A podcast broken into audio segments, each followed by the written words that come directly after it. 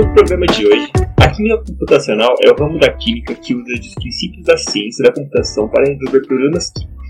Grande exemplo da utilização da química computacional é o uso dos resultados da química teórica incorporados em programas de computadores para calcular as estruturas e propriedades de moléculas e sólidos.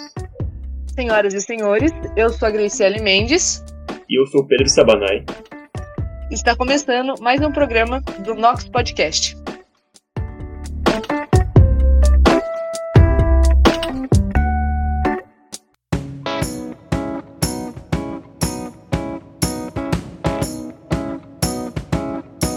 Podcast é uma iniciativa de alunos do Instituto de Química da USP para levar ciência e o que anda acontecendo na universidade pública para todos, em especial aos não cientistas.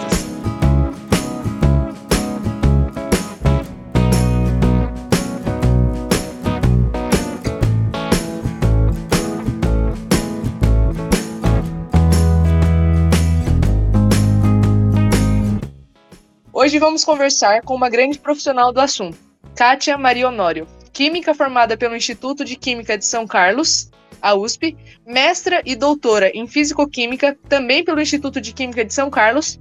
Atualmente, a Kátia é professora da EASH. A EASH é o campus da USP que se localiza na zona leste de São Paulo.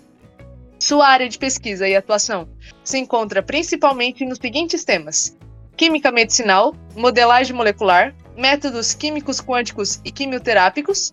Então, com vocês, Química Computacional com Kátia.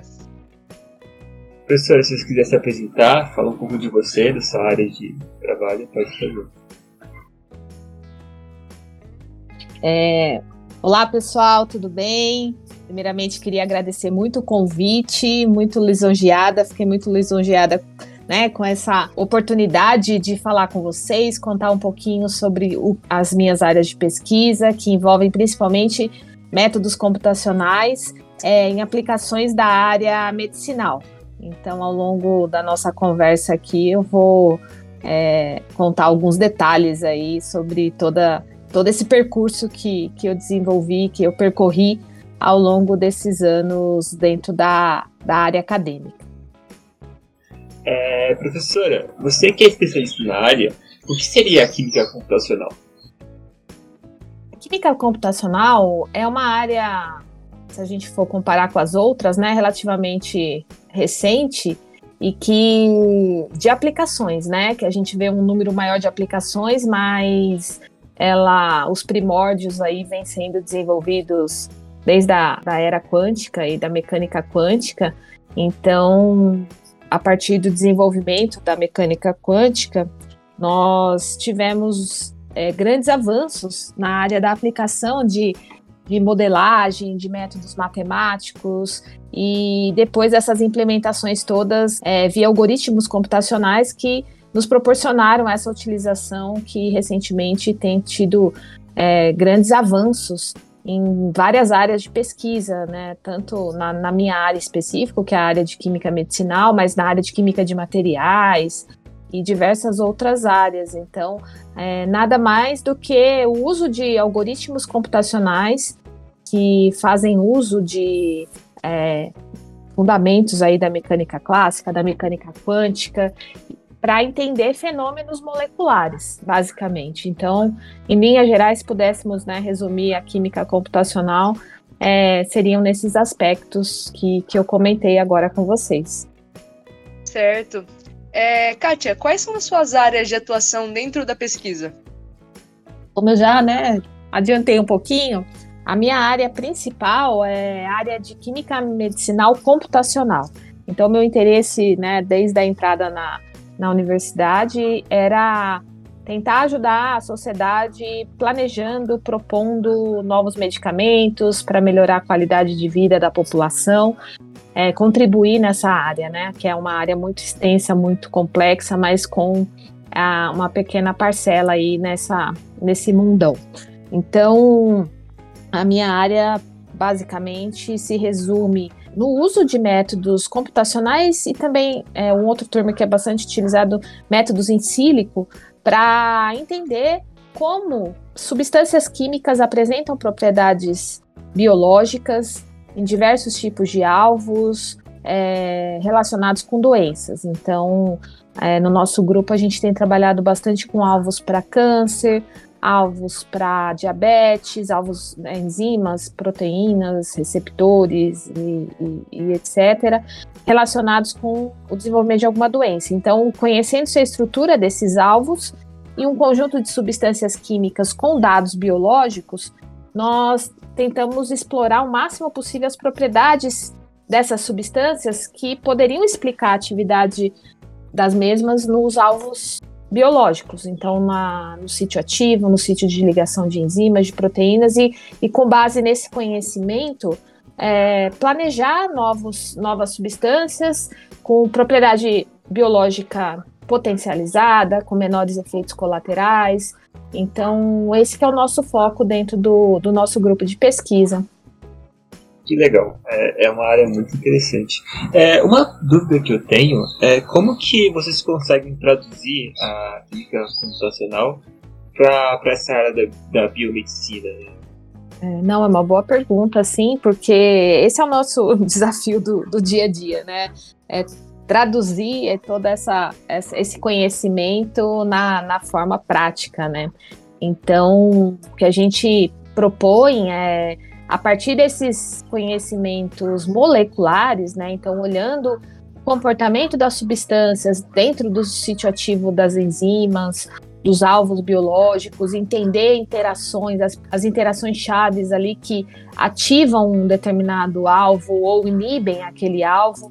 Então, a partir desse conhecimento aí molecular, é, a gente tenta traduzir isso né, em modificações em estruturas de moléculas e aí fazer essa conexão, por exemplo, com é, colaboradores da área de, da síntese, e aí esses colaboradores podem, é, a partir desse conhecimento em sílico, é, realizar essas modificações moleculares, e, e, aí dentro da equipe, que tem que ser uma equipe multidisciplinar, interdisciplinar, é, a partir dessa síntese dessas substâncias, dessas moléculas modificadas, visando a potencialização da atividade biológica e a minimização de efeitos colaterais, por exemplo, a partir dessa síntese, aí sim o colaborador da área sintética testaria in vitro, em vivo, dependendo do, do tipo de problema, e daí a gente teria um know-how, né, um pouco mais, é,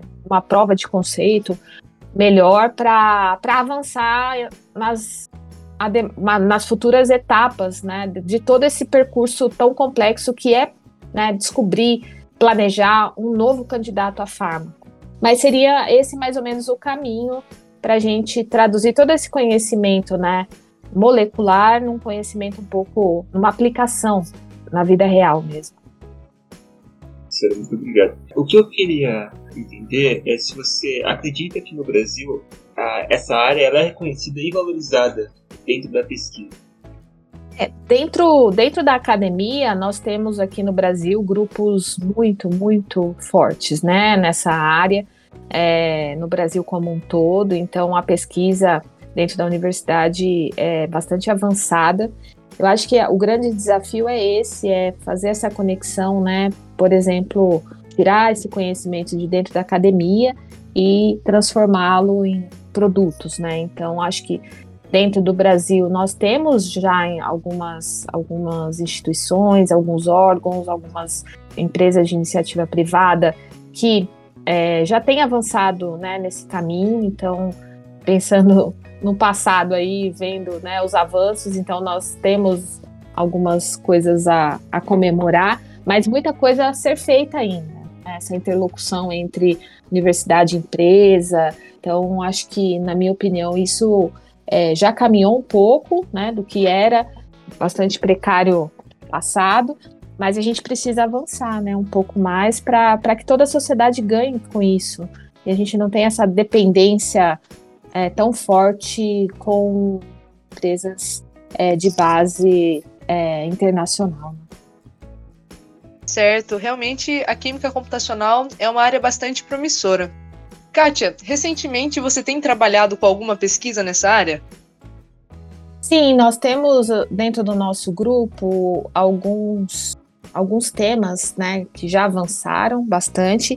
Então, alguns alvos biológicos relacionados com o diabetes, nós conseguimos fazer todo esse estudo em sílico, usando uma gama bem, bem grande de, de ferramentas computacionais, desde é, métodos que, que foquem só na estrutura das moléculas, é, usando métodos também que é, empregam informações sobre a estrutura do alvo biológico, é, métodos de, de machine learning, de inteligência artificial. Para alvos é, relacionados com diabetes, nós conseguimos avançar bastante na, na parte computacional e também nessa integração com a parte experimental.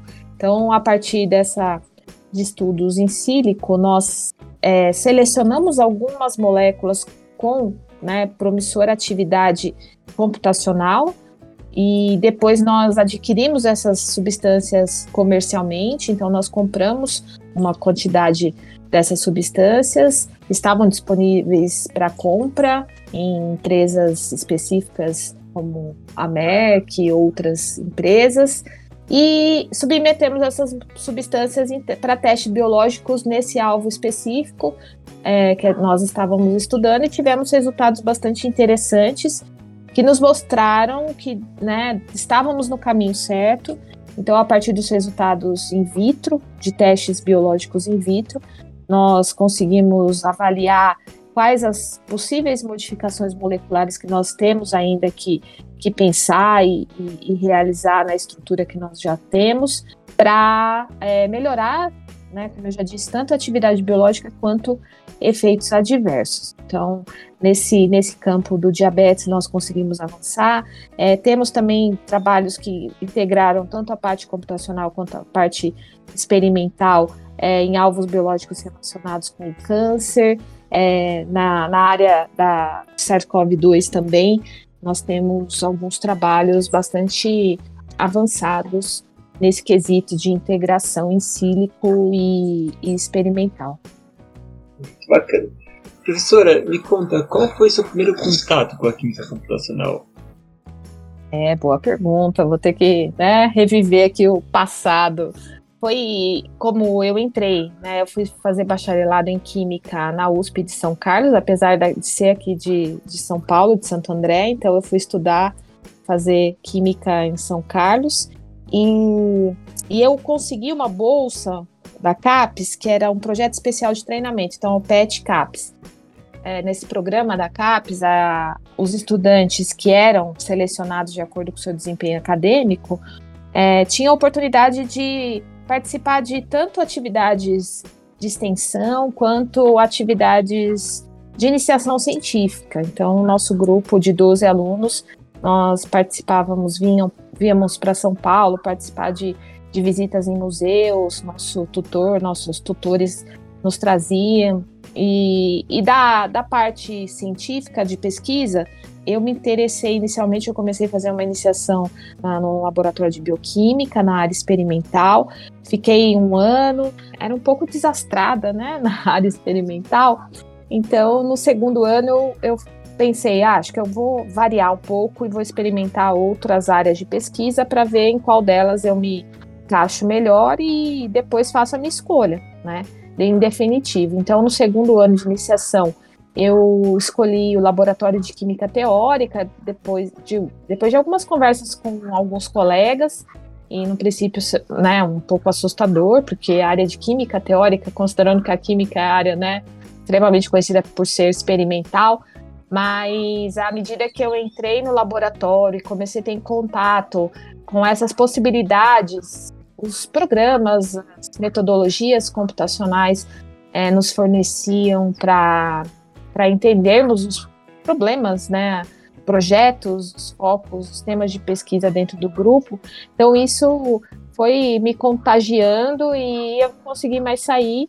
E depois de formada, então eu fiz mestrado no mesmo grupo, doutorado também.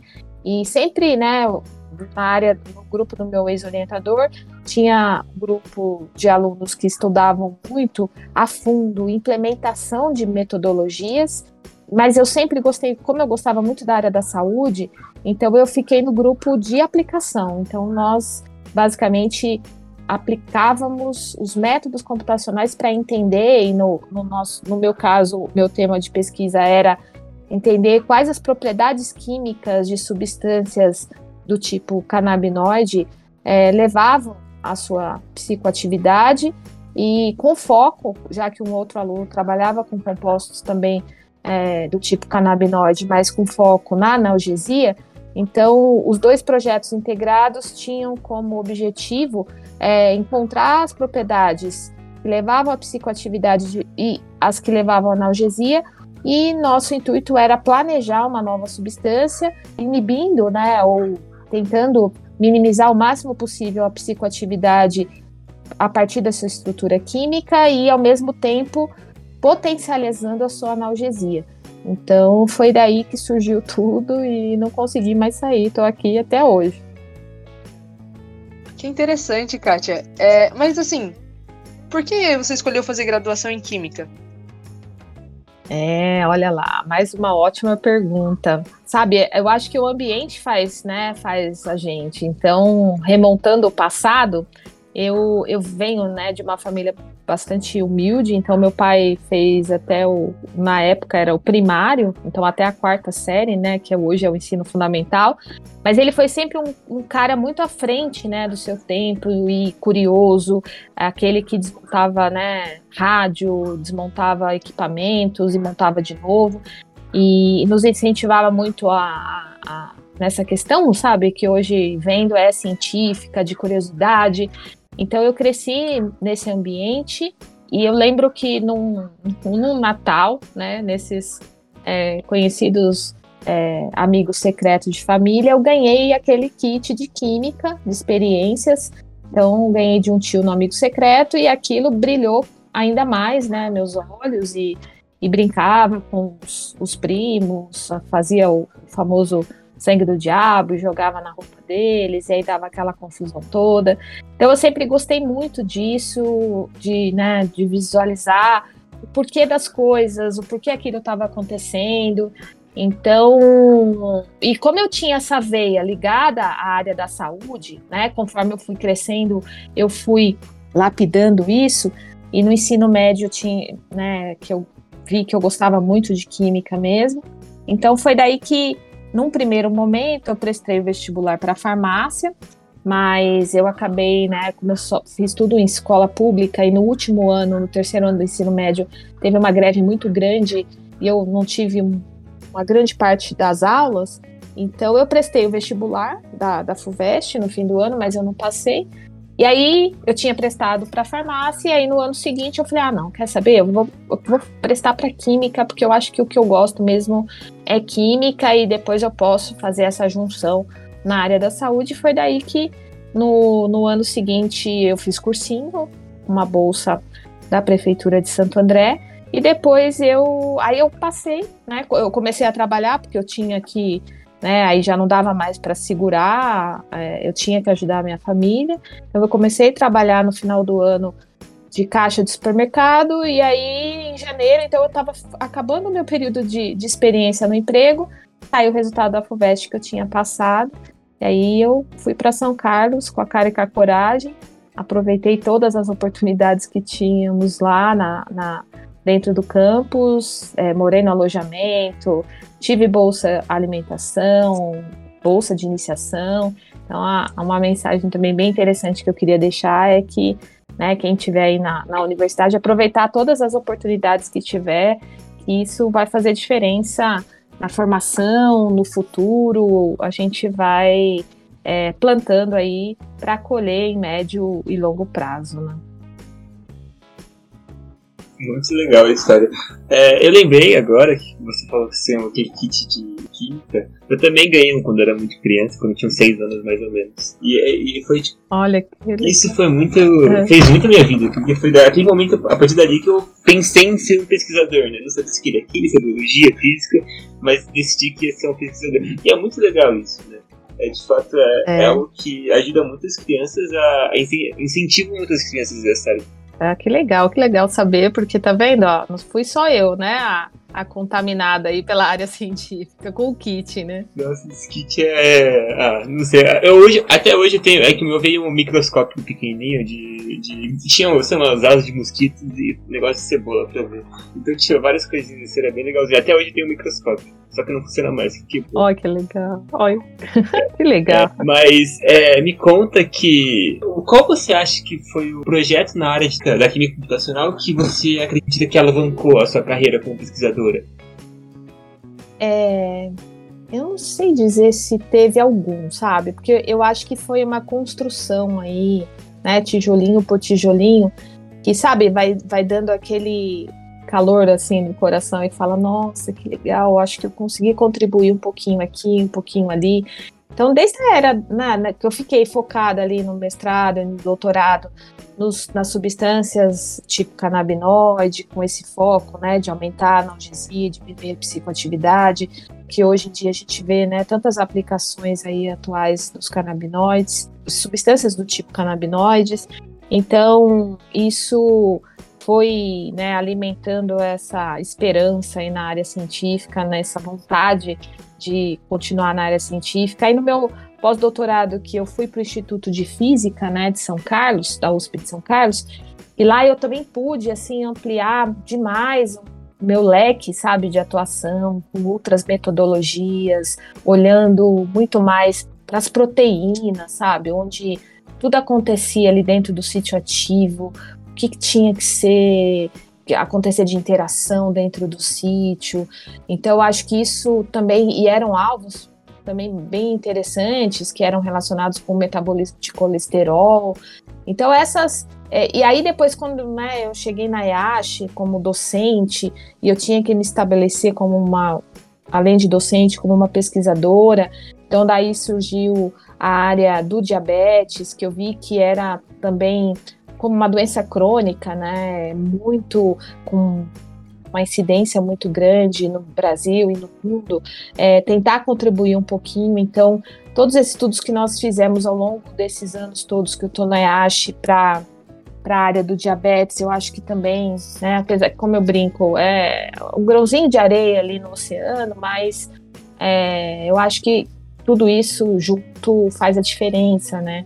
E também teve aí ao longo da minha estada aí no IASH como pesquisadora, é, câncer também era uma doença, né? É uma doença bastante desafiadora e, né, por ter passado também por alguns casos na família, ter despertado esse interesse, tendo e vendo a extrema necessidade de estudos nessa área, me, me levaram a estudar alvos biológicos relacionados com o câncer então eu acho que é meio que, sabe, uma, é, é uma linha, né, que começa, uma linha da história que começa lá atrás, mas que, que vai juntando e vai levando aonde a gente está hoje. Então, eu acho que todos esses projetos têm um brilho ali, tem uma justificativa, tem uma importância que vai fechando todo o ciclo. Certo, Kátia. A gente viu aqui que no seu currículo de pesquisadora você tem um diferencial muito grande. Você foi laureada com o um prêmio para mulheres na ciência da L'Oréal Paris, não é? Qual foi o projeto que te proporcionou essa premiação? Se quiser falar um pouco. É, foi um projeto relacionado com o câncer, então é um momento assim crucial, né, na minha carreira e que foi um momento que eu pude fazer toda uma retrospectiva e ver tudo, né? Todo investimento feito, abdicações que a gente faz ao longo da vida, né? Por exemplo, eu fiquei né, estudando fora, é, investindo ali na minha formação, aproveitando a oportunidade, né, de estudar numa, numa universidade pública de qualidade e mas ao mesmo tempo deixando a minha família. Então, em 2010, é, a L'Oréal, junto com a Unesco e a Academia é, Brasileira de Ciências fazem essa iniciativa maravilhosa, né, de valorizar, de incentivar, de reconhecer mulheres, o papel das mulheres na ciência. Até um tempo, né, relativamente não tão longínquo atrás, é, não tinha essa visão, né, a sociedade, o mundo como um todo, para o papel das mulheres na ciência. E eles têm essa, né, essa iniciativa de premiar, então, alguma, alguns proje projetos em algumas áreas. Né? Então, em geral, são sete prêmios que eles concedem todo ano. Eles abrem uma chamada e as interessadas submetem os projetos. E aí, a, uma banca avaliadora é, delibera né, e escolhe um projeto né, para a área da química, um da física, um da da astronomia, tem vários da, bio, da área biológicas. Então, eu submeti em 2010 um projeto para ser analisado, né, participar desse, dessa chamada.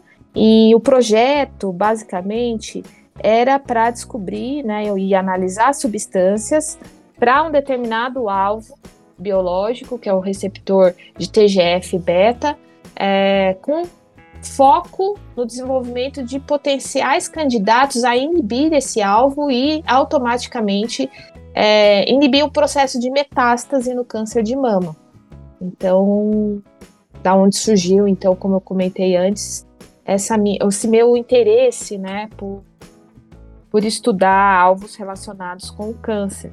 Então, foi um momento bastante. E aí, eu fui contemplada, né, quando eu recebi a ligação, eu nem acreditei e aí fiz todo esse retrospecto de que todos os esforços, todas as concessões valeram a pena e tanto do ponto de vista, né, de reconhecimento pessoal, reconhecimento profissional, o quanto isso, né, poderia instigar novas meninas, é, minhas alunas, minhas estudantes e, e meninas no geral para seguir a carreira científica então foi muito, foi muito gratificante, foi muito enriquecedor todo esse reconhecimento a partir desse, desse prêmio de mulheres na ciência da L'Oréal e da Unesco e Academia Brasileira de Ciências. Foi muito bom.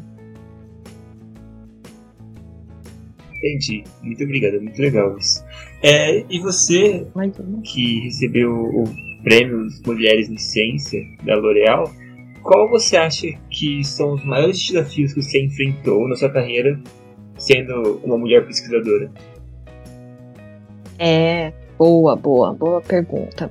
Eu posso dizer, né, eu não sofri, sabe, muito, nada muito grave, assim, que eu possa destacar aqui, é, de problemas por ser mulher na ciência. É lógico que aquelas coisas sutis, né, que às vezes é, ser interrompida, é, mas assim, coisas muito tranquilas. Então eu não sei se eu tive muita sorte nesse caminho das pessoas que cruzaram, né, o meu, meu percurso.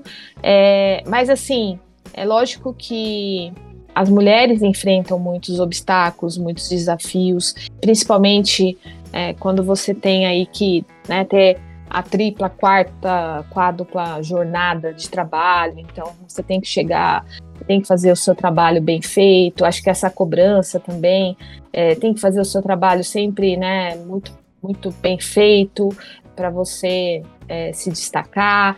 Você tem que né, ter essa jornada doméstica, é, conciliar com essa jornada do, doméstica que acaba não sendo né, uma competição muito leal, né, com quem não, não tem essa, essas atribuições. Então, o que eu posso destacar, e fora que, né, acho que é principal que a maioria do, do, dos pesquisadores cientistas tem sofrido na pele, é a questão né, de financiamento, que isso acaba, é, às vezes você tem né, pessoas ali muito, muito de uma qualidade gigantesca e que às vezes acabam tendo que optar por um trabalho fora da universidade para se manter é, porque não tem oportunidades né, na área, não tem financiamento na área acadêmica. Então, é, se eu pudesse citar as dificuldades, e que eu passei também por isso, né? É, ao longo da minha graduação, da minha pós-graduação, questão de financiamento, então que está tão, né, tão em baixa e, e que precisava de, de, mais atenção, porque nós temos né, jovens cientistas, jovens pesquisadores aí brilhantes que para sobreviver, né, que a gente entende claramente, é, precisam trabalhar, às vezes deixar os seus projetos engavetados e ter que procurar um trabalho fora da universidade para sobreviver. Então, tenho esperança que isso né, vá melhorar e a gente consiga é, contribuir e avançar né, para a ciência brasileira, que tem tanta qualidade, tantas pessoas aí tão boas é, dentro da universidade que podem contribuir para o avanço científico, tecnológico é, do nosso país. Certo, Kátia. Ainda nesse assunto sobre esperança e financiamento, para a gente encerrar as perguntas, como você vê a química computacional daqui 10 anos? Então, boa pergunta. Eu vejo com aplicações assim, é, cada vez mais ampliadas, cada vez mais valorizadas, né? Porque a gente tem visto que, principalmente agora, né, durante a pandemia, eu acho que ficou tão patente, né, no início da pandemia, onde a gente não, não tinha informação muito aprofundada sobre é, o vírus, sobre formas de, de, de, tratamento, de inibição desse, desse vírus. Então, as ferramentas computacionais foram primordiais nesse momento. Então, com base no que já, já existia no mercado de medicamentos já existentes no mercado, é, se utilizou ferramentas computacionais para tentar vasculhar nesse arsenal aí de medicamentos já existentes se algum deles poderia ser usado, né? O que a gente chama de reposicionamento de fármacos. Então, se algum deles que já estavam ali, que já tinham passado por todos os trâmites, principalmente burocráticos, né, até chegar à aprovação desse medicamento, eles poderiam ser alguma esperança aí na, no início da pandemia.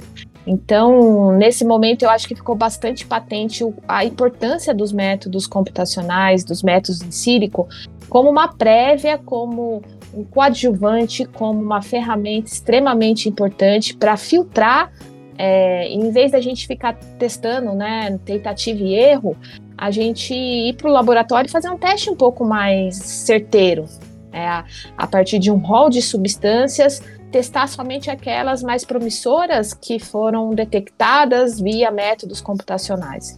Então, eu vejo que daqui a 10 anos, eu acho que isso vai estar muito mais aperfeiçoado, muito mais implementado no cotidiano dos laboratórios, das, é, das diversas instituições, né, tanto é, acadêmicas como é, da iniciativa privada, e, e, e utilizando esse gabarito, essa competência que a gente pode dizer que é, é, as ferramentas computacionais têm e que ajudam a entender um problema complexo e ajudar a resolver esse problema, né? É, como eu disse, né, de, de pedacinho em pedacinho, de contribuição em contribuição, as ferramentas computacionais têm sido extremamente valiosas para direcionar muitas vezes o trabalho experimental. Então, eu vejo assim, com muito bons olhos que os métodos computacionais vão cada vez mais ficar, né, como a gente já tem visto hoje, né, tantas, tantos algoritmos aí de, de inteligência artificial, de machine learning, indiretamente, né, no nosso cotidiano e nós aqui na palma da mão utilizando e fazendo uso desses algoritmos. Ah, muito legal. Agora a gente está se encaminhando para o final do programa e a gente costuma dar esse espaço para o convidado falar. Então, você gostaria de mandar alguma mensagem para os ouvintes, para os alunos ou futuros pesquisadores? Ou se você quiser divulgar um projeto, rede social, esse espaço é para você. Ah, legal, que bom. Obrigada aí pela oportunidade. É, eu queria, né, antes de mais nada, dizer que, ah, assim como qualquer outra carreira né, que a gente queira ter, né, um, se destacar, antes de mais nada, a gente precisa amar o que a gente faz, então sigam aí o caminho que vocês né, têm em mente, que vocês gostam, porque nada pior do que fazer alguma coisa forçado sem gostar. E dizer que, como outras carreiras, a carreira acadêmica também não é fácil, então a gente tem vários percalços, é, vários desafios, mas é eu me pego muito mais nos desafios, aquilo que me move. Né? Então, em vez de estacionar com uma dificuldade, eu acho que a gente tem que grudar ali na, no desafio e falar não, aqui eu vou eu vou até o fim e vou conseguir. Então, eu acho que é, tem que persistir, tem que ter resiliência, tem que ter amor. Então, é, é esse o recado que eu deixo aí para todos os estudantes, as estudantes, aos pesquisadores, jovens pesquisadores, para continuar, porque a gente né, tem a nossa missão aí de, de mostrar né, para a sociedade a importância da ciência, quanto a ciência impacta a nossa vida.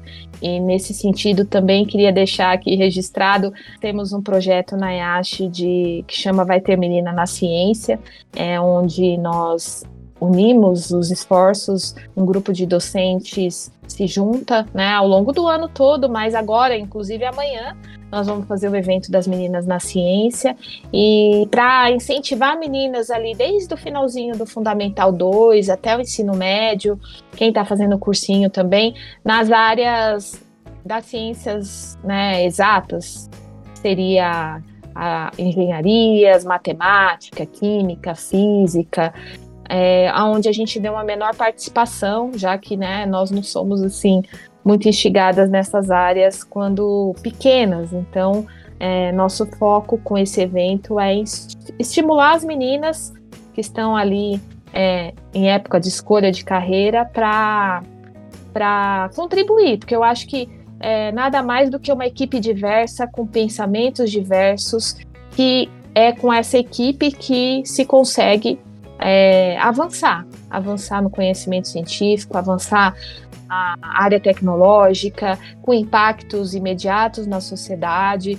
Então, é, nosso intuito é, é criar essa cultura para que as meninas também possam participar dessas equipes é, diversas que fazem toda a diferença numa empresa, dentro de um grupo de pesquisa, dentro de uma é, instituição, qualquer que seja ela. Então, é essa mensagem que eu queria deixar e agradecer imensamente de novo a, a oportunidade de falar com vocês, parabenizar pela iniciativa, que eu acho que mais do que nunca é, faz toda a diferença é, na sociedade. Bom, é, vamos aqui agradecer de coração. Muito obrigado pela presença. Nós ficamos encantados de poder ter esse papo com você, Kátia. Isso é tudo para o programa de hoje. Muito obrigado por sua audiência. E não esqueça de nos seguir no Facebook, no Twitter e no Instagram. É só pesquisar Nox Podcast e fique por dentro dos próximos episódios. Eu sou a Graciele Mendes. E eu sou Pedro Sabanai. E vemos vocês no próximo episódio. Tchau, tchau.